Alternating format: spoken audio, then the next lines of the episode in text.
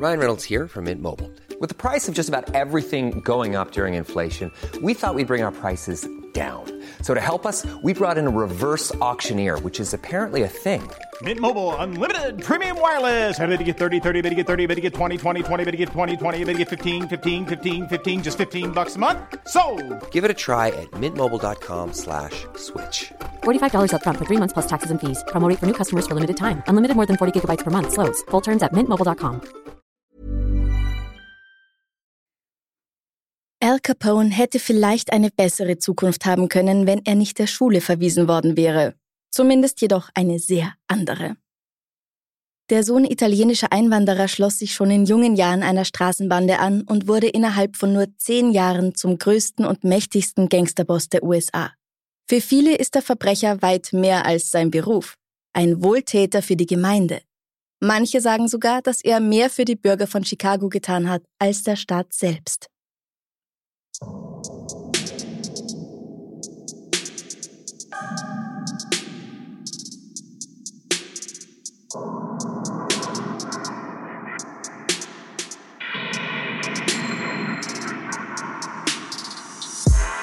Servus.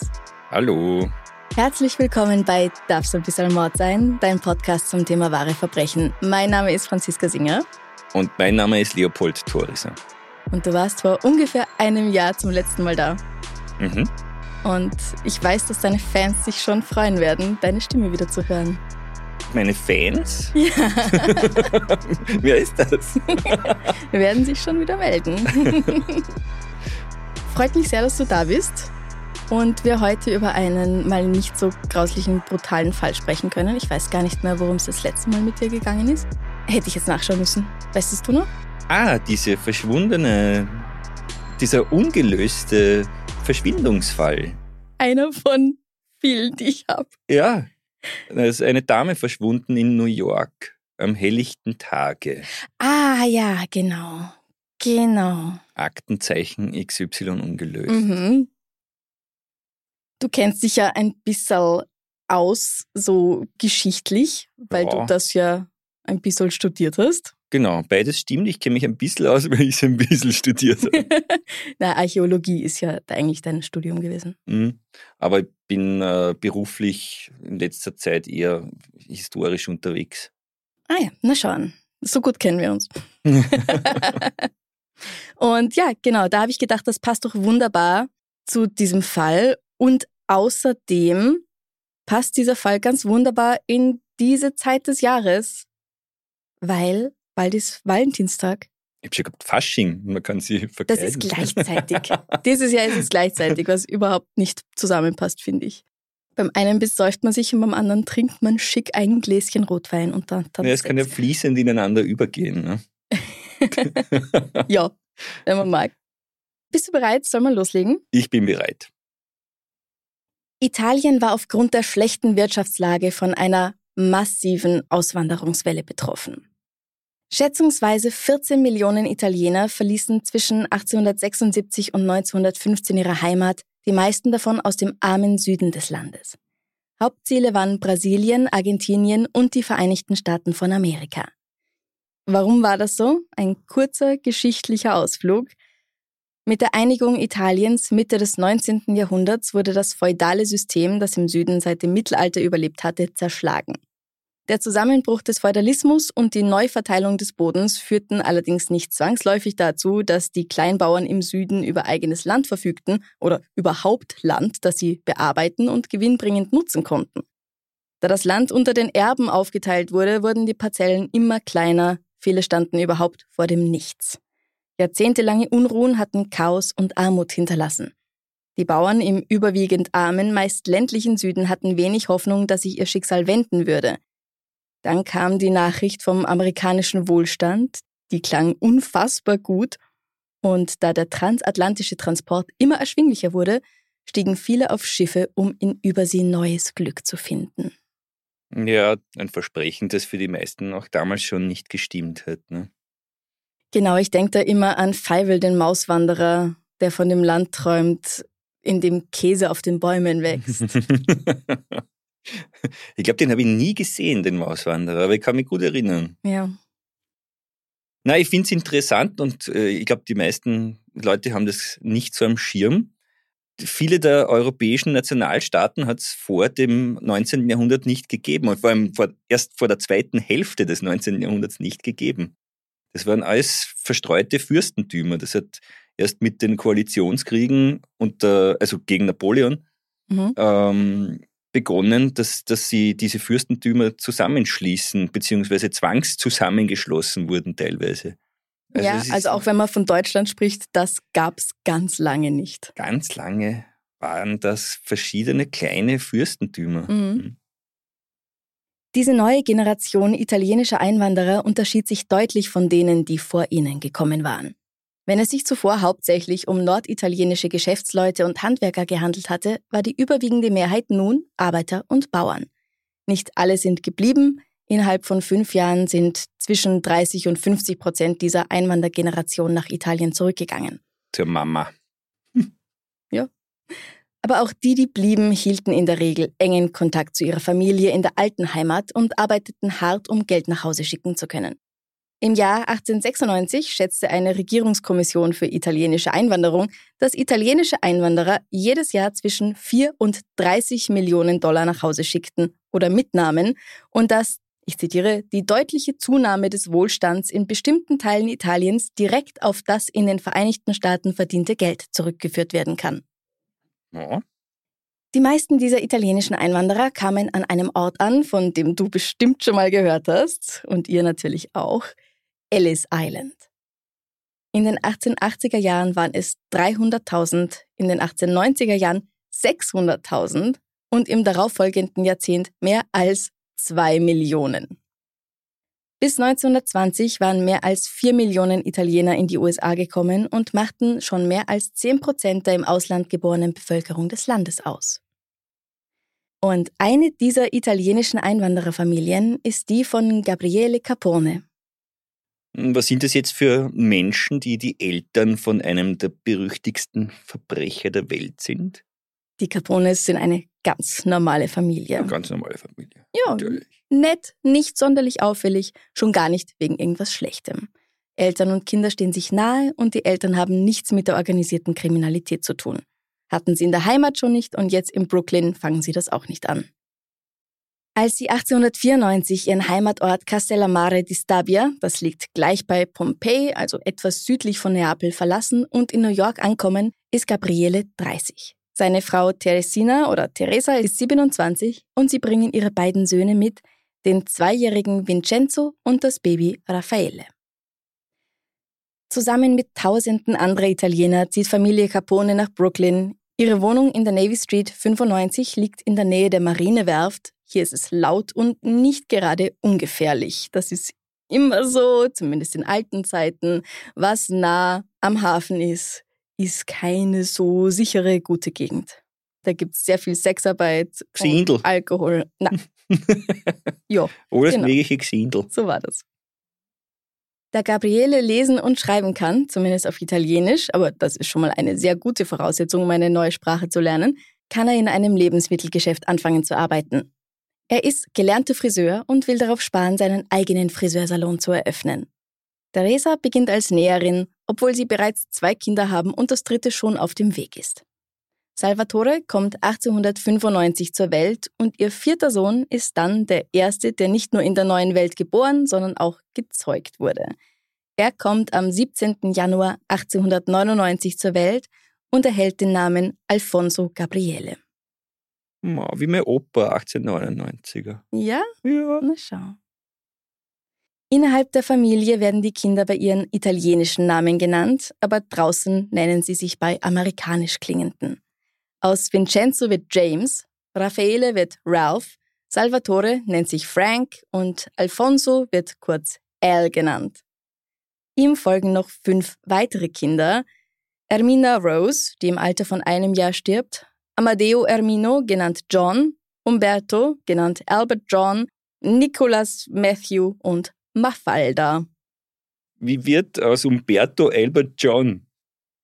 Das musst du die Capones Das fragen. ist schon Aber spannend. wenn man sich einen Namen wünschen kann, warum nicht gleich was anderes? Mafalda habe ich noch nie gehört, den Namen. Nein, ich finde, das klingt sehr schön. Ja.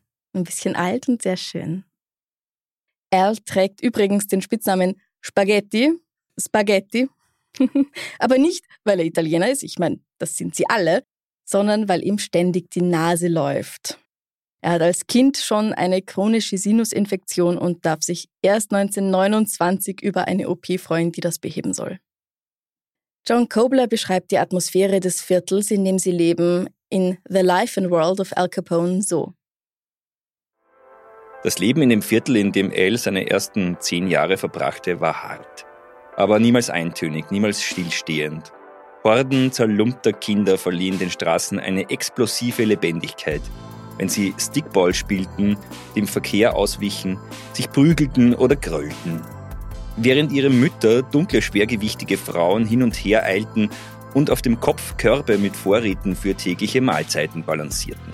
Obst- und Gemüsewagen, die Rad an Rad standen, bildeten ein helles, duftendes Durcheinander entlang des Bordsteins, die Feuerleitern, die ein eisernes Band über die Fassaden der gedrungenen Mietskasernen bildeten, bebten und zitterten, wenn die L-Züge dicht hinter ihnen vorbeirauschten. Al besucht die Volksschule, aber die Ausbildung, die die Kinder da erhalten, lässt zu wünschen übrig. Generell ist es so, dass viele Einwanderer von ihren Kindern erwarten, so schnell wie möglich die Schule wieder zu verlassen, um zum Broterwerb der Familie beizutragen aber sie werden auch oft von nur 16-jährigen irisch-katholischen Mädchen unterrichtet, die also gar nicht so viel älter sind als ihre SchülerInnen. Was? Ja, es kommt oft vor, dass ein Streit in eine Prügelei ausartet. Nicht nur unter den Schülern, sondern auch zwischen ihnen und ihren komplett überforderten Lehrerinnen. So ein Streit eskaliert, als Al 14 ist. Die Lehrerin, die möglicherweise nur zwei Jahre älter ist als er, weiß man nicht so genau, schlägt ihn. Er schlägt zurück und wird der Schule verwiesen. Danach nimmt er viele kleine Jobs an, unter anderem als Verkäufer in einer Munitionsfabrik, einer Kegelbahn und einer Buchbinderei. Und er wird Teil einer oder mehrerer Jugendbanden, wo er dann in die Welt der Kriminalität eingeführt wird. Ist es in New York normal, so als Einwandererbub, dass man da Teil einer Bande ist? Wenn man West Side Story gesehen hat, hat man schon das Gefühl. Und ja, zu der Zeit ist das ziemlich normal. Es sind halt Gruppen von Jungs, die zusammen abhängen. Es gibt nicht viel Freizeitangebote für sie, schon gar nicht, wenn man kein Geld hat. Also schaffen sie sich die Unterhaltung selbst. Mhm. Alkohol, Vandalismus, Zigaretten, Glücksspiel, Raufereien, was man halt so machen kann, wenn man sonst nicht viel zu tun hat. Aber das bedeutet nicht, dass sie zwangsläufig kriminell werden. Ist ja heute auch nicht so. Er geht auf Partys, zu gesellschaftlichen Veranstaltungen, ist im Burschenclub der katholischen Kirche seiner Gemeinde aktiv und treibt Sport. Also er wurde nicht mit einer Waffe in der Hand geboren und seine Laufbahn hätte auch eine ganz andere werden können, wie man an manchen seiner Geschwister sehen kann. Und wenn man sich jetzt inspirieren will am, am sportlichen Programm von El Capone, was hat er so für Sport betrieben? Weiß man das? Baseball. Baseball? Ja, da kommen wir später noch drauf zu sprechen. Als Familie Capone, oder jetzt nennen sie sich eben Capone, umzieht von der Navy Street an den Garfield Place, sind es nur ungefähr 45 Minuten Fußmarsch, was in einer Stadt wie New York nichts ist, aber es ist halt eine ganz andere Gegend, mit ganz anderen Leuten. Unweit ihres neuen Zuhauses hat Johnny Torrio sein Büro. Wer ist dieser Johnny Torrio? Johnny oder eigentlich Donato Torrio stammt aus Irsina, einer Gemeinde in der Region Basilicata. Uh, die Basilicata, die Kornkammer Italiens mit der höchsten Kindersterblichkeit in der damaligen Zeit. Ist das so? Ja. Wow. Aber wunderschön. Gut, dich eingeladen wunderschön habe. dort. Ich war dort schon mal. Na, schau an. Als er zwei Jahre alt ist, stirbt sein Vater und seine Mutter wandert mit ihm in die USA aus. Das ist 1894. Als Teenager wird Johnny Anführer der James Street Gang und mit seinem Geschäftssinn und Sinn fürs Kriminelle zieht er die Aufmerksamkeit von einem anderen Gangster auf sich, Paolo Antonio Vaccarelli, besser bekannt als Paul Kelly. Warum der Italiener sich dann einen irischen Namen gegeben hat, weiß man nicht. Vielleicht, weil die Polizisten alle Iren waren. ah, das ist natürlich gut möglich. Paul ist der Anführer der Five Points Gang, die in Lower Manhattan für ihre besondere Brutalität bekannt ist. Kämpfe bis zum Tod sind keine Seltenheit. Paul selbst ist Boxer. Trotzdem ist er auch für seine Kultiviertheit und seine freundlichen Umgangsformen bekannt. Er gilt als Vater des organisierten Verbrechens in Amerika und erster moderner Unterweltboss. 1912, auf dem Höhepunkt seiner kriminellen Karriere, wird er von der New York Times als vielleicht erfolgreichster und einflussreichster Gangster in der Geschichte New Yorks bezeichnet. Paul Kelly findet also Johnny Torrio gut, auch wenn der noch auf der anderen Seite des East River tätig ist. 1905 schließt Johnnys Bande sich daher Pauls an und nennt sich in Five Points Juniors um.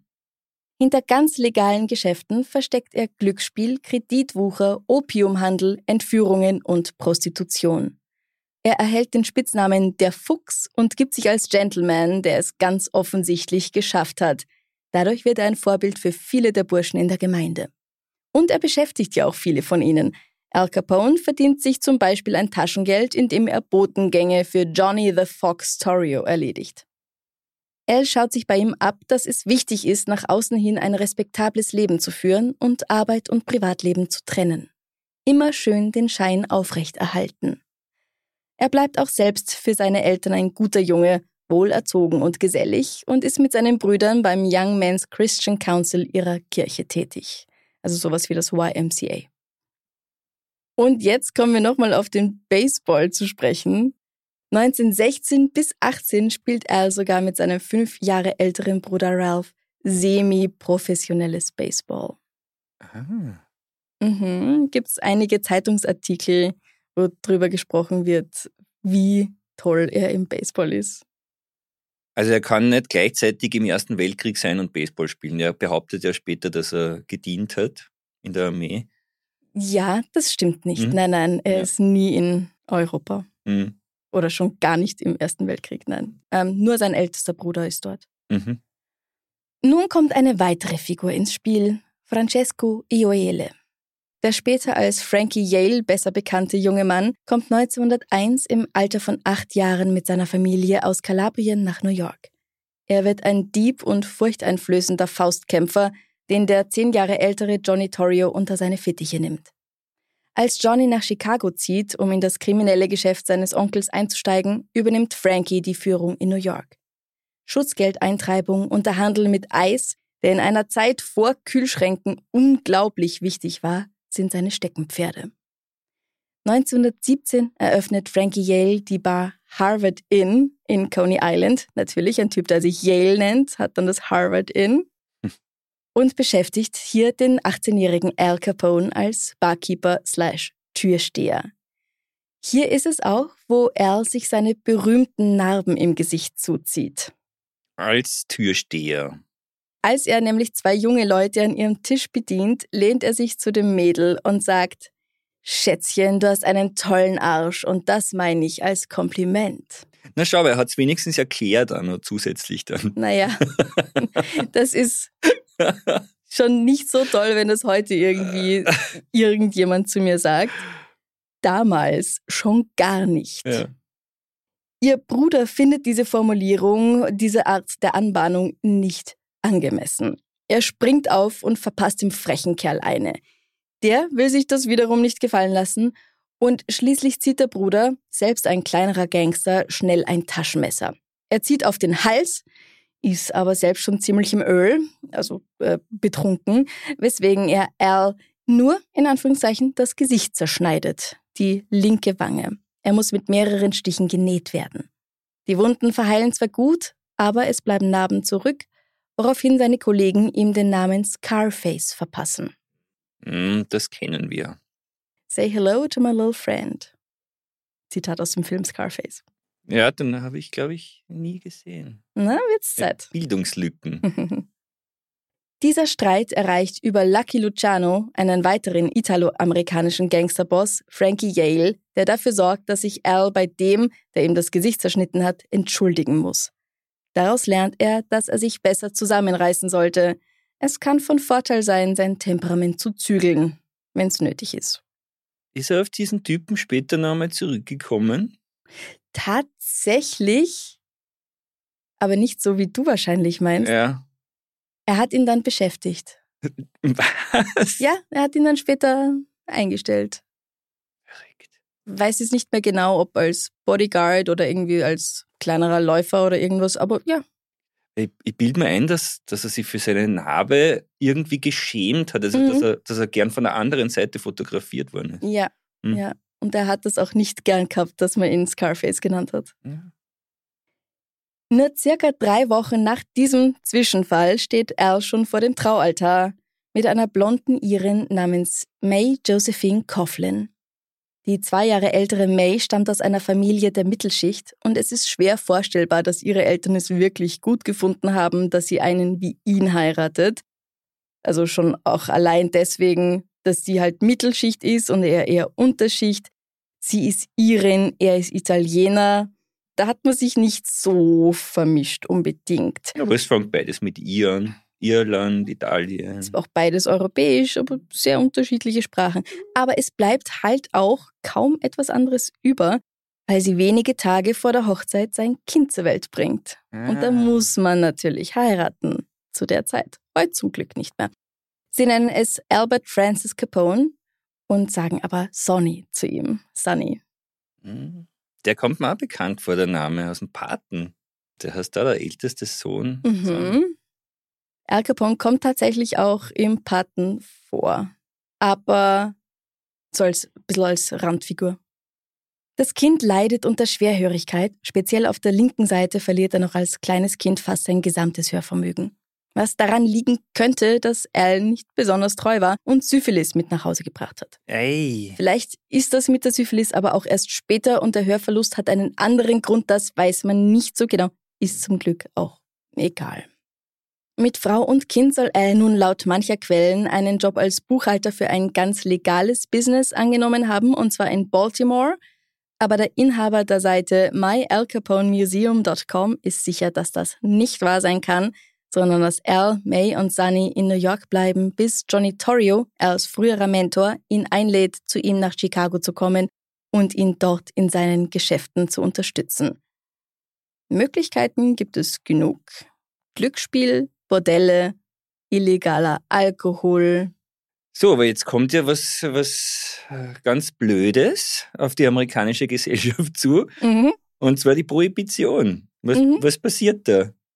Genau, also die beginnt 1920, beziehungsweise in einigen Staaten hat man sie vorher schon eingeführt, aber 1920 wird sie in den ganzen USA Gesetz.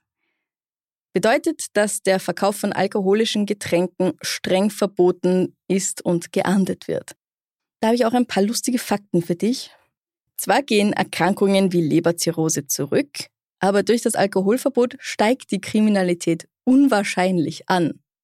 Es steigt auch die Anzahl von Autounfällen, was aber auch damit zusammenhängt, dass es einfach mehr Leute gibt mit Autos und die alle nicht fahren Ja. können. Allein von 1920 bis 21, also gleich nach der Einführung, steigt die Kriminalität um 24 Prozent. Und sie nimmt in den ganzen 20ern weiter stark zu. Das ist aber dann Kriminalität, die mit Alkohol zu tun hat, oder? Ja, dazu gehört natürlich auch die organisierte Kriminalität. Über ein paar Gestalten, von denen sprechen wir ja heute. Al Capone und Johnny Torrio zum Beispiel bauen eine große Alkoholindustrie auf mit unverschämt hohen Preisen. Einfach weil sie können und die Nachfrage immer gegeben ist. Liquor. Lecker Liquor, ja. Also Delikte, die in Bezug zu Alkohol stehen, ist jetzt nicht, dass die Leute wütender werden, weil sie keinen Alkohol mehr trinken, sondern es ist eben eher, dass die Leute illegal Alkohol trinken und deswegen dann festgenommen werden. Und eben diese organisierte Kriminalität. Ja, Inspektor, ich, ich habe nur eine Tablette genommen. Bestimmt nichts getrunken. Na, Alkohol mögen alle, sogar die Tiere lieben Alkohol.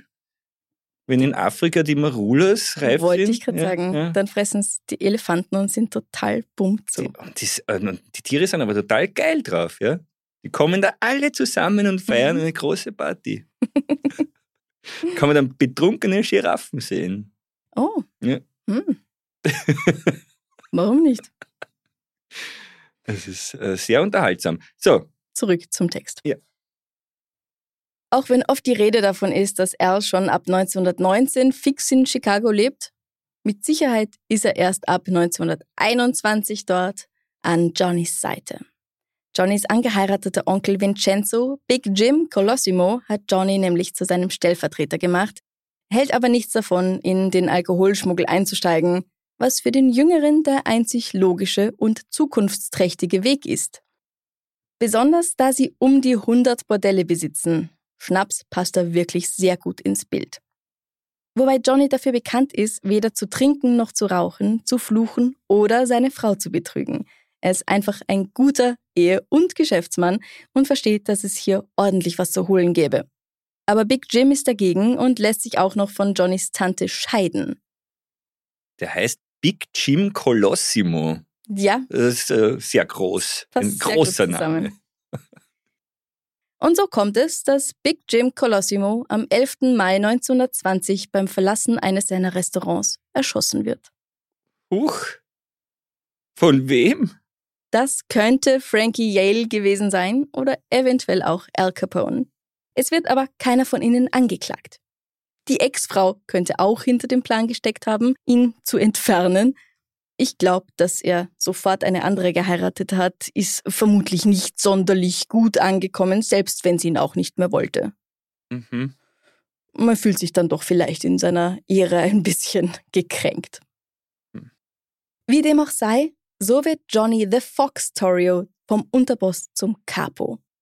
Er ist in der Lage, das riesige, mehrere Millionen Dollar schwere Geschäft, das er für und mit Big Jim aufgebaut hatte, zu behalten. Da die Prohibition das Geschäft stark ankurbelt, beaufsichtigt er mehrere hundert Bordelle, Spielhöllen und Speakeasies, also Flüsterkneipen, diese illegalen Kneipen, und holt eben seinen alten Freund Al an seine Seite. Zu dieser Zeit sind auch viele andere Banden in Chicago aktiv. Johnny hat keine Lust darauf, in Bandenkriege hineingezogen zu werden und schafft es 1923, mehrere rivalisierende Verbrechergruppen zu einem stadtweiten Kartell zusammenzuschließen. Bald ist Al der Unterboss und leitet während Johnnys Abwesenheit die Geschäfte, zu dessen höchster Zufriedenheit. Die Iren liefern kanadischen Whisky, die Familie Jenner aus Sizilien den Gin, Cognac und selbstgebrannten Whisky und von Johnny kommt das Starkbier. Es ist ein unglaubliches Geschäft, was sie da machen. Allein mit dem Bier soll Johnny in einem Jahr 12 Millionen Dollar verdient haben. Ich finde es schön, wie da alle zusammenhelfen. Ne? Von den einen kommt der Whisky, von den anderen der Gin. Ja, aber Italiener, also die Southside Gang und Iren, die Northside Gang, die vertragen sich trotzdem nicht so sehr. Da gibt's dann später noch ein Geschichtel dazu. Okay. Al kauft für sich und seine Familie ein hübsches Häuschen in einer netten Gegend der Stadt und holt seine Mutter und Geschwister dazu. Der Vater ist 1920 gestorben. Sein offizieller Job ist Antiquitätenhändler und er ist Uh. immer darum bemüht, die Fassade der Seriosität und Ehrbarkeit aufrechtzuerhalten. Nichtsdestotrotz steigen seine Brüder Frank und Ralph mit ins Business ein. Johnny, Al und ihre Handlanger beschließen, die Macht in dem Vorort Cicero vollständig zu übernehmen, also Verwaltung und Polizei einfach zu kaufen und einen Großteil ihres Geschäfts dorthin zu verlegen. Dieser Eroberung widersetzt sich kaum jemand, nur ein kämpferischer junger Journalist der Cicero Tribune namens Robert St. John schreibt so oft er kann über Al Capones Schläge in der Stadt, was schließlich dazu führt, dass die Vorwahlen in Gefahr sind. Und dann hätte er das ganze Geld dafür völlig umsonst ausgegeben. Aber Frank hat die Zügel fest in der Hand. Nur, dass er nicht so gerissen ist wie sein Bruder. Um die politische Kontrolle der Bande über Cicero zu sichern, schickt er Mitglieder der Southside Gang mit Maschinenpistolen und abgesägten Schrotflinten in die Wahllokale, um sicherzustellen, dass die Anwohner auch richtig wählen. Also in ihrem Sinne richtig. Mhm. Ja, mit Inspiration quasi. Mhm. Unkooperative Herren werden angegriffen und daran gehindert, ihre Stimme abzugeben. Frank lässt außerdem mehrere Wahlkampfmitarbeiter angreifen, wobei einem von ihnen in beide Beine geschossen und er zusammen mit acht anderen entführt und erst nach dem Wahltag wieder freigelassen wird. Jesus. Ja, das ist dann doch ein bisschen zu viel des Guten. Frank Capone geht gerade die Straße hinunter, als ein Konvoi auf ihn zukommt. Dutzende Chicagoer Polizisten in Zivil springen mit gezogenen Waffen aus ihren Autos.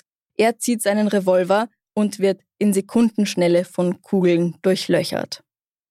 Die Polizei spricht von Notwehr. Wow. Und denkt mir, wenn sie ihre Uniformen angehabt hätten und in ordentlichen Polizeiautos dahergekommen wären, hätte er vielleicht nicht sofort seinen Revolver gezogen. Es könnte sein, dass das sehr gut überlegt war.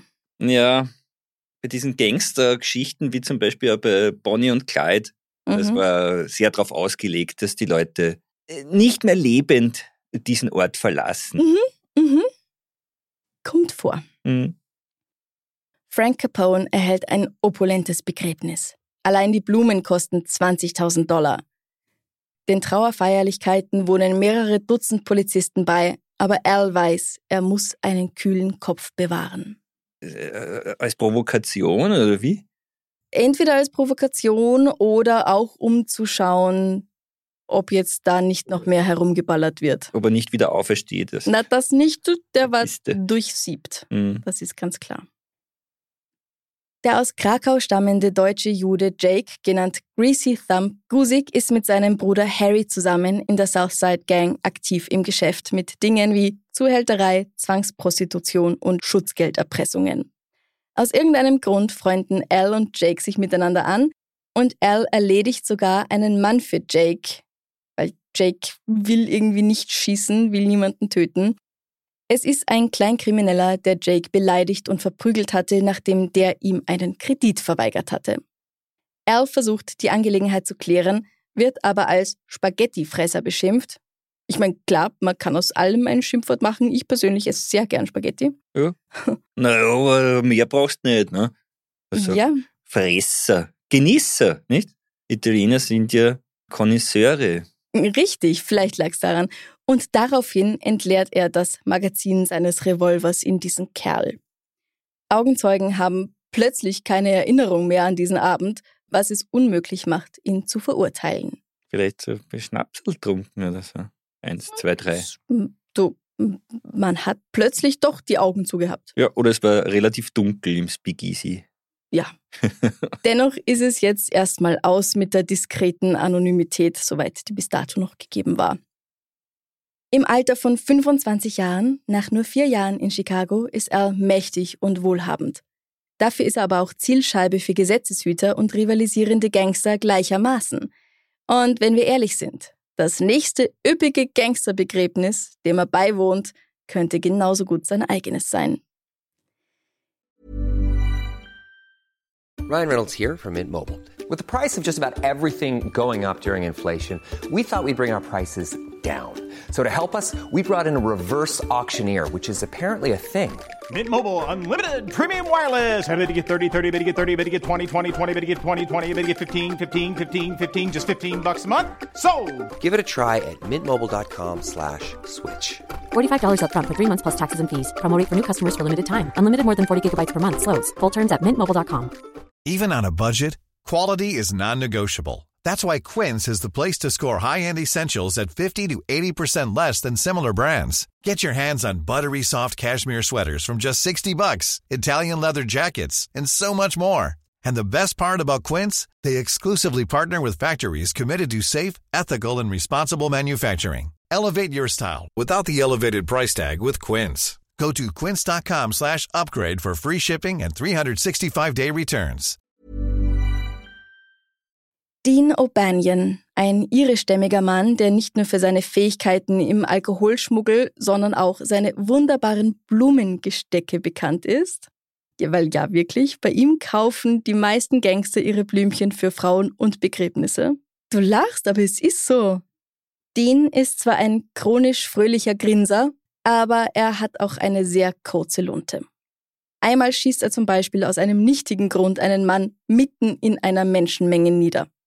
Es ist 1924 und Dean wird langsam zu einem Problem. Vor allem als Dean und die Familie Jenner, die eigentlich beide mit Johnny Torrios Outfit zusammenarbeiten, Streit miteinander anfangen. Äh, Outfit, das klingt mehr nach Kleidung. Ja, das bezeichnet aber das italoamerikanische Mafia-Syndikat in Chicago.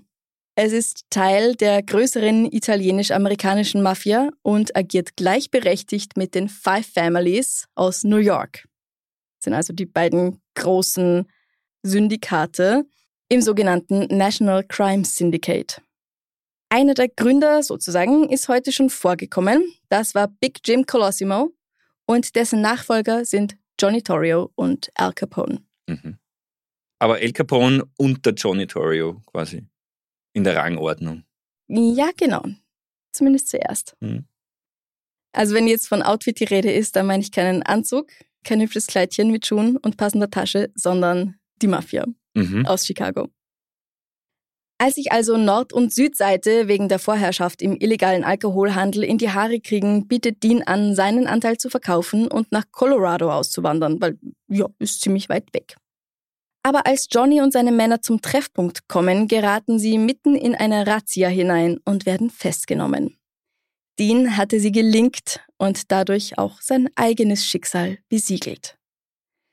Ein halbes Jahr später stirbt eine wichtige politische Figur, die natürlich mit Torrio in Verbindung steht, und ganz klar werden bei Dean O'Banion in Schofields Flowers die Blumen für das Begräbnis bestellt.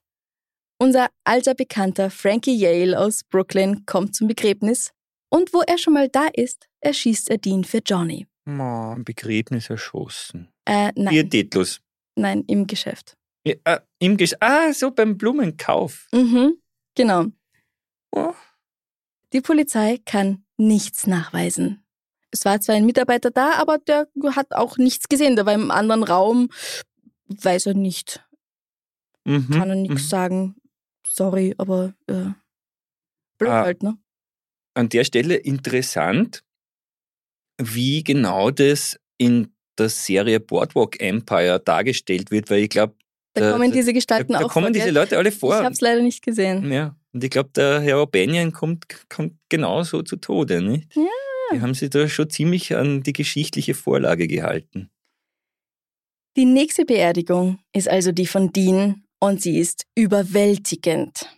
Die Chicago Tribune beschreibt prunkvolle Details vom handgeschnitzten Sarg über die duftenden Blumen bis zu von Kopf bis Fuß in edlen Pelz gehüllten Damen. Mehr als 10.000 Personen sollen an diesem Begräbnis teilnehmen. Für die Blumen allein braucht es 26 Fahrzeuge. Dazu kommen noch drei Musikkapellen und natürlich eine Polizeieskorte. Eine schöne Leich, kann man sagen. Also bei uns in Wien würde man sagen, eine schöne Leich. Absolut richtig. Johnny und Al freuen sich, einen unangenehmen und unzurechenbaren Kollegen losgeworden zu sein. Sie können nicht ahnen, was Dienstod auf längere Sicht für sie persönlich bedeuten würde. Und während die Polizei sich den Kopf darüber zerbricht, wer Dino Banyan getötet hat und wie sie es Frankie Yale oder einem der beiden Männer, die ihn begleitet hatten, beweisen können, weiß sein Freund Jaime Weiss genau, wer dafür verantwortlich ist und schwört Rache, weil Jaime braucht natürlich keine Beweise wie die Polizei. Also alle wissen, wer es war. Hm. Nur die Polizei braucht Beweise und Jaime Weiss braucht keine Beweise. Jaime Weiss heißt eigentlich Henry Earl Wojciechowski. Hm, Ein Pole? Jeder nimmt an, er sei ein jüdischer Gangster, obwohl er in Wirklichkeit ein sehr frommer Katholik ist. Na, bis auf das alle, du sollst nicht töten und so halt. Man pickt sich ja raus, woran man glaubt. Ja. Also, was man befolgen will, auch wenn man fromm ist. Aber das war im Christentum schon immer so. Natürlich. Überall, glaube ich. Das ist mehr so ein Leitfaden. Unverbindliche Empfehlungen. Wie sein ehemaliger Boss ist auch Jaime sehr leicht reizbar, jähzornig und manchmal gnadenlos. Doch im Gegensatz zu Dean hat er sich unter Kontrolle und schafft es meistens, einen kühlen Kopf zu behalten. Er wird nun Deans Nachfolger. Dean wird übrigens manchmal auch Dion genannt, aber offiziell heißt er Dean. Mhm. An seiner Seite bleiben Vincent, der Intrigant Trucci, ah, jetzt kommen wir zu den Spitznamen. ja, sind ja schon ein paar vorgekommen. Vince der Intrigant. Und naja, Johnny the Fox Torrio hatten wir auch schon. Ah ja, stimmt, ja. Al Scarface Capone. Hm. Vincent der Intrigant Trucci und George Bugs Moran. Und jetzt geht's eigentlich erst so richtig los.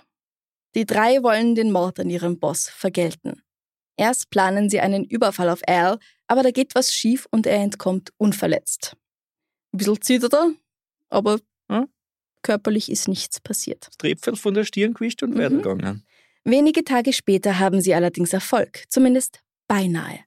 Am 24. Januar 1925 kommen Johnny und seine Frau Anna gerade vom Einkaufen zurück nach Hause, als ein Kugelhagel ihr Auto durchlöchert. Ihr Fahrer wird am Bein verletzt, bevor die Schützen bemerken, dass ihr eigentliches Ziel schon ausgestiegen war. Was? Du, Die waren hochkonzentriert. du, man weiß es nicht. Sie verwunden Johnny, treffen ihn in Unterleib, Brust und Kiefer. Doch als Bugs Moran ihm den Garaus machen will, kommt er drauf, dass er keine Kugeln mehr hat. Er hält ihm die Waffe an den Kopf, drückt ab und es, Und macht, nur Klick. Bist du deppert. Daraufhin machen sie sich auf und davon. Aber Johnny überlebt. Al Capone sorgt selbst für Johnnys Sicherheit im Krankenhaus, wozu auch gehört, dass er in seinem Zimmer auf einer Pritsche schläft, um sicherzustellen, dass sein Boss vor weiteren Angriffen geschützt ist. Vier Wochen später schockiert Johnny alle, als er sich vor Gericht im Fall des Überfalls auf die Brauerei von Dino Banyan schuldig bekennt. Das ist das, wo er der von Dean hinterfotzig eingefehlten Razzia in die Falle getappt war. Er erhält dafür eine Haftstrafe von eh nur neun Monaten und wird hinter Gittern wie ein privilegierter Gentleman behandelt. Ja, Ein bisschen Urlaub nach dem Attentat. Ne? Ja, aber er hat genug vom organisierten Verbrechen. Im März 1925 ruft er Al zu sich ins Gefängnis, um ihm mitzuteilen, dass er sich aus dem Chicagoer Gaunergeschäft zurückziehen und ins Ausland gehen will. Er macht das auch wirklich wahr und emigriert mit seiner Ehefrau und Mutter nach Italien. Er kommt zwar später wieder zurück und will dann wieder einsteigen, aber das ist relativ unwichtig für Mhm. diese ganze Geschichte. Al soll sein Nachfolger werden. Der Erbe von Nachtclubs, Bordellen, Spielhöllen, Brauereien und Flüsterkneipen. Ein Imperium, das um die 70 Millionen Dollar pro Jahr einnimmt. Und mir fällt auf, wir haben noch gar nicht gesagt, was diese Beträge eigentlich heute wert wären Hm, weil ich vergessen habe nachzuschauen. Aber diesen Betrag habe ich nachgesehen. Was glaubst du, wie viel ist das heute? 70 Millionen Dollar. Mehr. Wie viel mehr? Zehnfache? Es ist eine Milliarde 22 Millionen 984.000 Dollar. Also auch wenn wir vorhin von 20.000 Dollar Blumen gesprochen haben, das äh, kann man nochmal mit, ich weiß nicht was, multiplizieren. Ein ordentliches Bouquet. Mhm.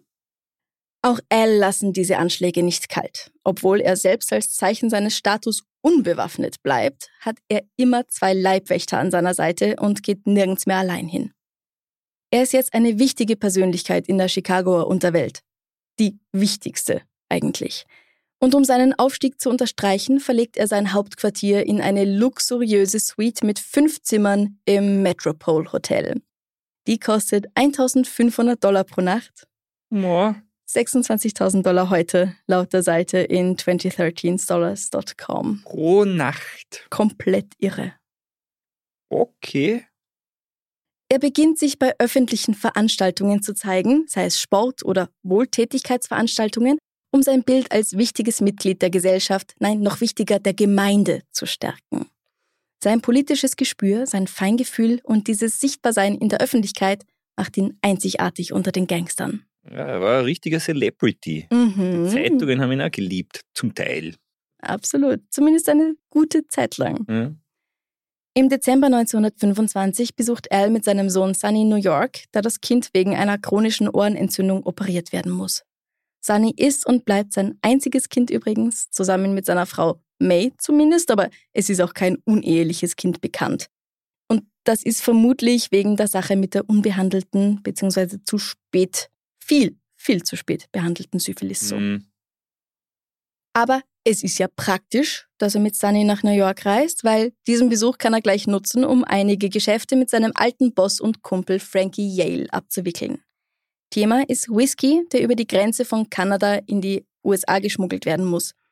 Es ist anscheinend einfacher, Whisky nach New York zu bringen als nach Chicago, wobei beide jetzt nicht weit von der Grenze entfernt sind. Jedenfalls wollen sie jetzt besprechen, wie sie etwas von Frankies Whisky in den Westen transportieren können. Ist ja immer noch alles illegal, Prohibition, Hm. immer noch fett am Laufen.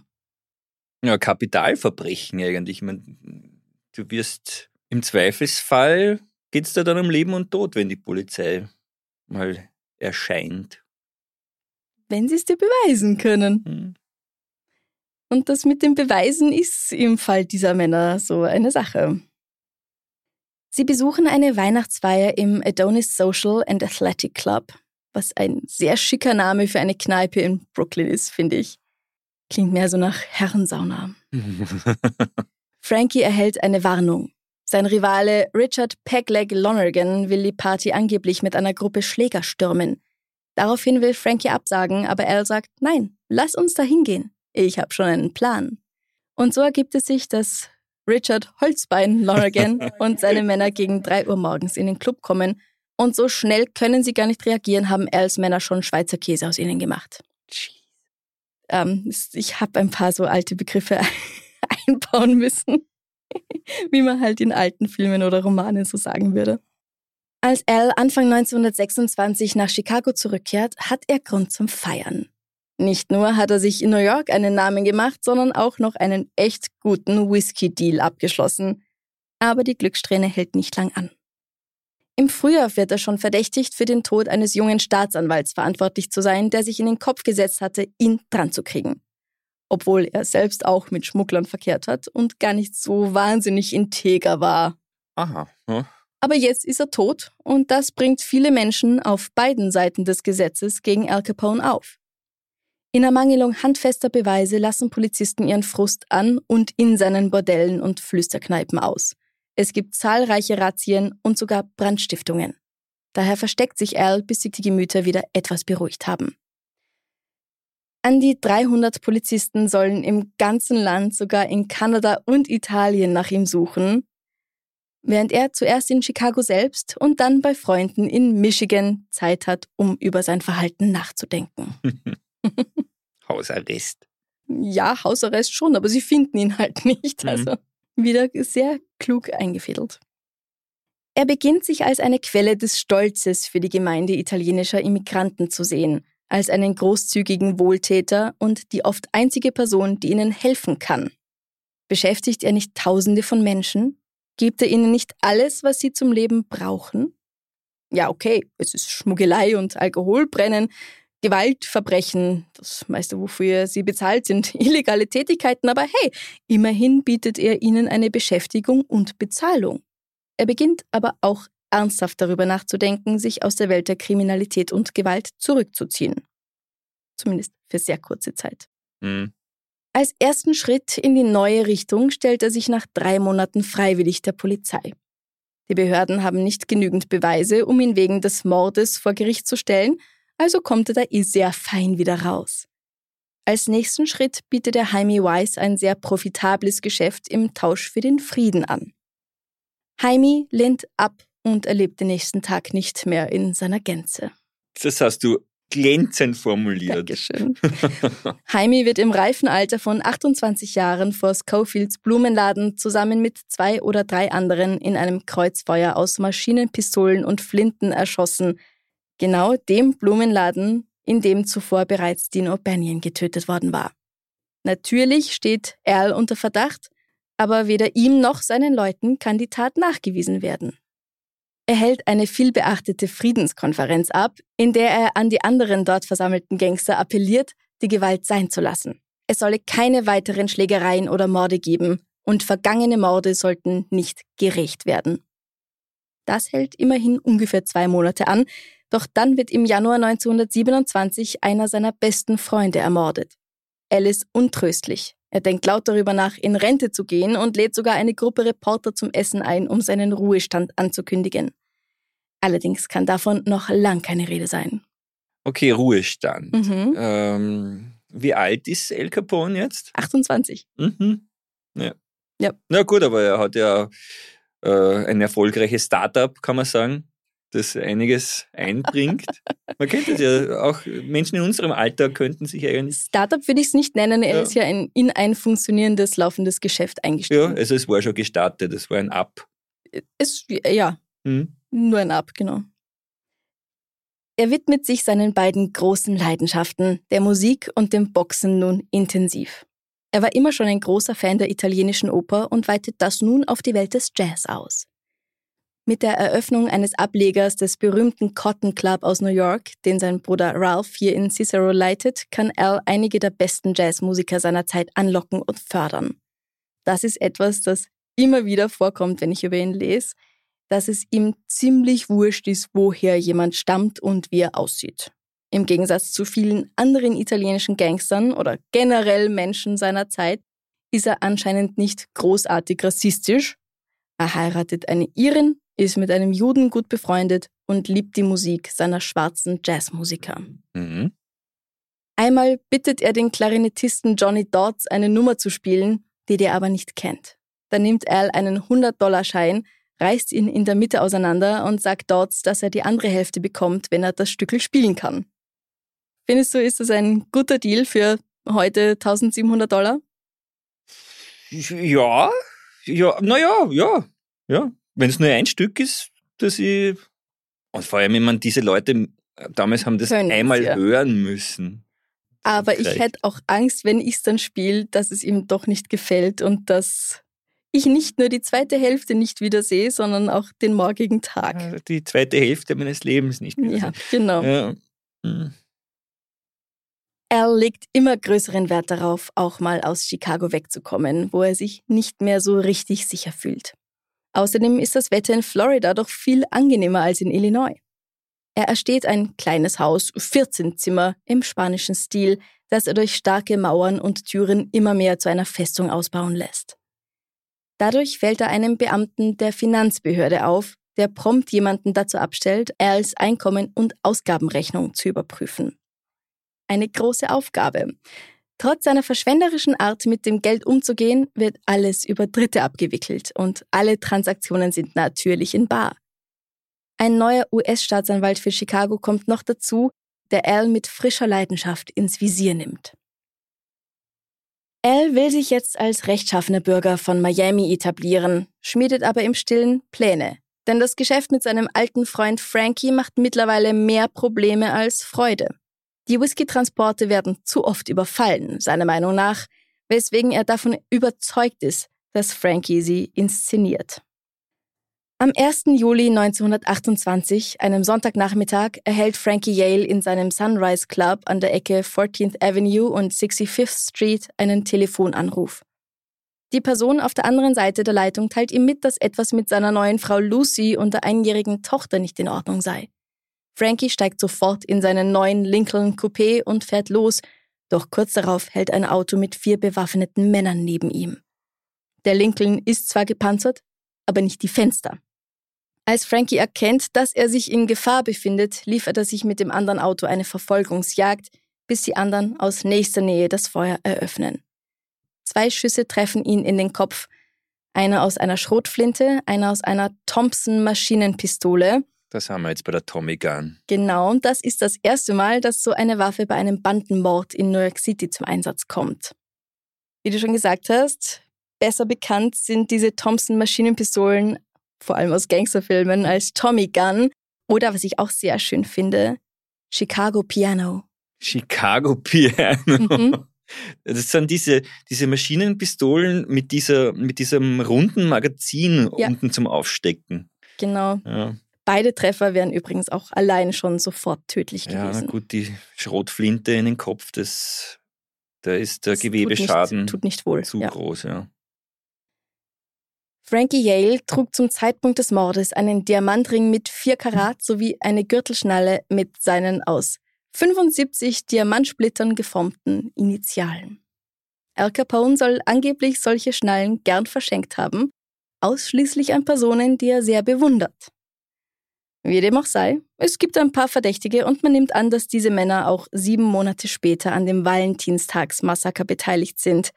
Unter anderem, weil eine der Maschinenpistolen, die bei dem Massaker verwendet werden, später ballistisch mit diesem Mord in Verbindung gebracht werden kann. Frankie Yales Mörder werden allerdings nie offiziell identifiziert.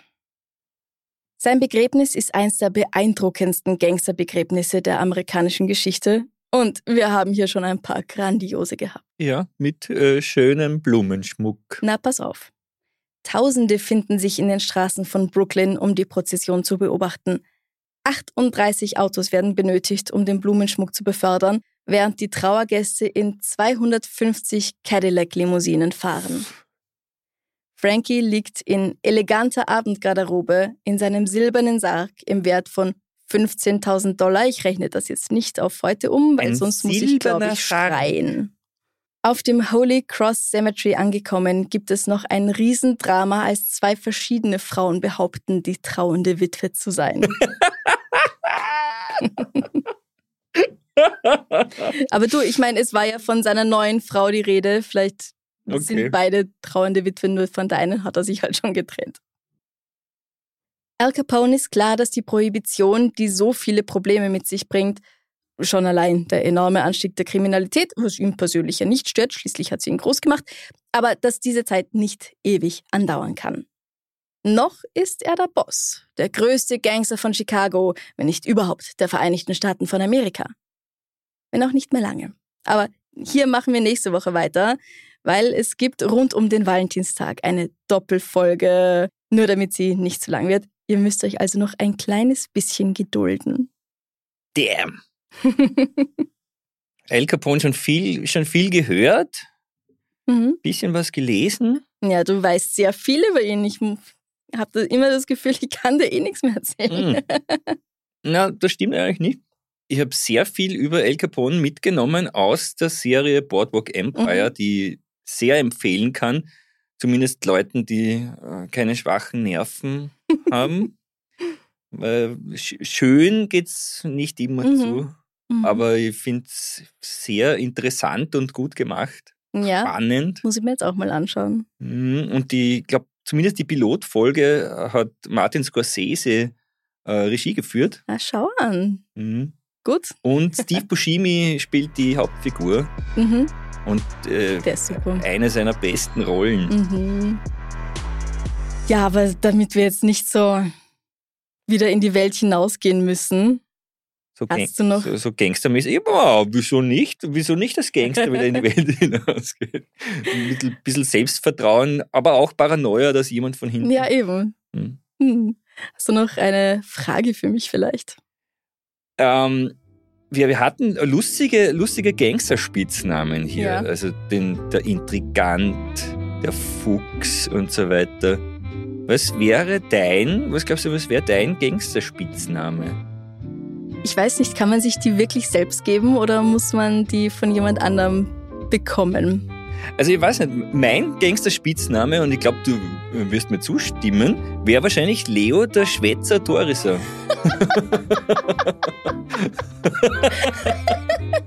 Großartig. Das Plappermaul. Das Plappern. Na, aber Plappern mal, Schwätzer finde ich besser in dem Fall, weil Plappermaul klingt so, als ob du der Polizei alles verraten Ja, würdest. natürlich. Also da würde ich mich Mhm. nicht lang halten. Mhm. Ähm, also als ich noch rote Haare hatte, würde ich ganz klar sagen, irgendwie Franny die Hexe, Singer oder sowas. Franny the Witch. Aber jetzt mit den kurzen Blonden, im Gegensatz zu den langen roten, tue ich mir wirklich schwer. Franny das Püppchen. Das,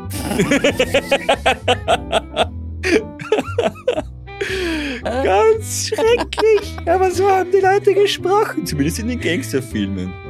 nee, wie du merkst, haben sie es auch tatsächlich. Puppe. Ah, Puppe. Die wird nicht gern Puppe genannt werden. Eine Puppe ist ein Gegenstand mit einem hohlen Kopf. Ja, absolut richtig. Ja. Aber es gibt doch auch diese Gruselpuppen. Annabelle und so. Also von dem her nehme ich's an. Franziska, Franny die Puppe, Singer. Und Leo der Schwätzer Toriser. Sehr schön.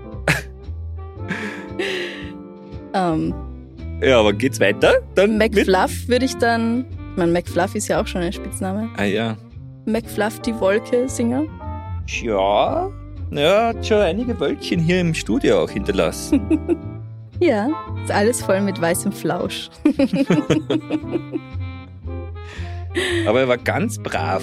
Oder natürlich McFluff, der Kleffer-Singer, geht auch. Ja, aber es hat sich nicht gerührt. Ist ganz, Nein, ganz brav Aber er hier kann. dem Tisch gelegen. Ja, dann danke ich dir. Wir sehen uns und beziehungsweise hören uns alle nächste Woche wieder, wenn es dann tatsächlich ans Valentinstagsmassaker geht. Romantisch. Ja, deswegen machen wir es nach dem Valentinstag erst. Hm. Genau. Ergibt Sinn, oder? Ja. Das ergibt Sinn. Ja. Ich stelle die Frage am Freitag auf Instagram und wir freuen uns über eure persönlichen Spitznamen. Unbedingt. Bin schon sehr gespannt, wie ihr heißen würdet in den 1920ern. Als Teil des Chicago-Outfit. Wenn ihr Komplize, Komplizin werden wollt, dann freue ich mich natürlich sehr darüber. Eure Unterstützung ist das, weswegen es diesen Podcast nach vier Jahren immer noch gibt. Link gibt's in der Episodenbeschreibung. Und herzlichen Dank an wieder zwei neue Komplizis, in diesem Fall Christopher H. und Stephanie M. Bis zum nächsten Mal. Bussi, Baba.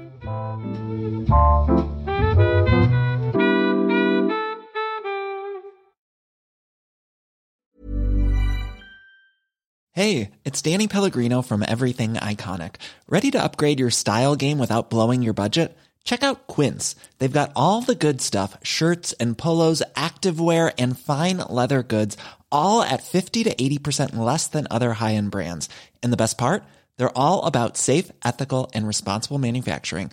Get that luxury vibe without the luxury price tag. Hit up quince.com slash upgrade for free shipping and 365 day returns on your next order. That's quince.com slash upgrade.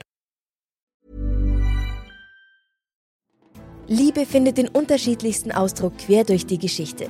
Doch ist es wirklich immer Liebe?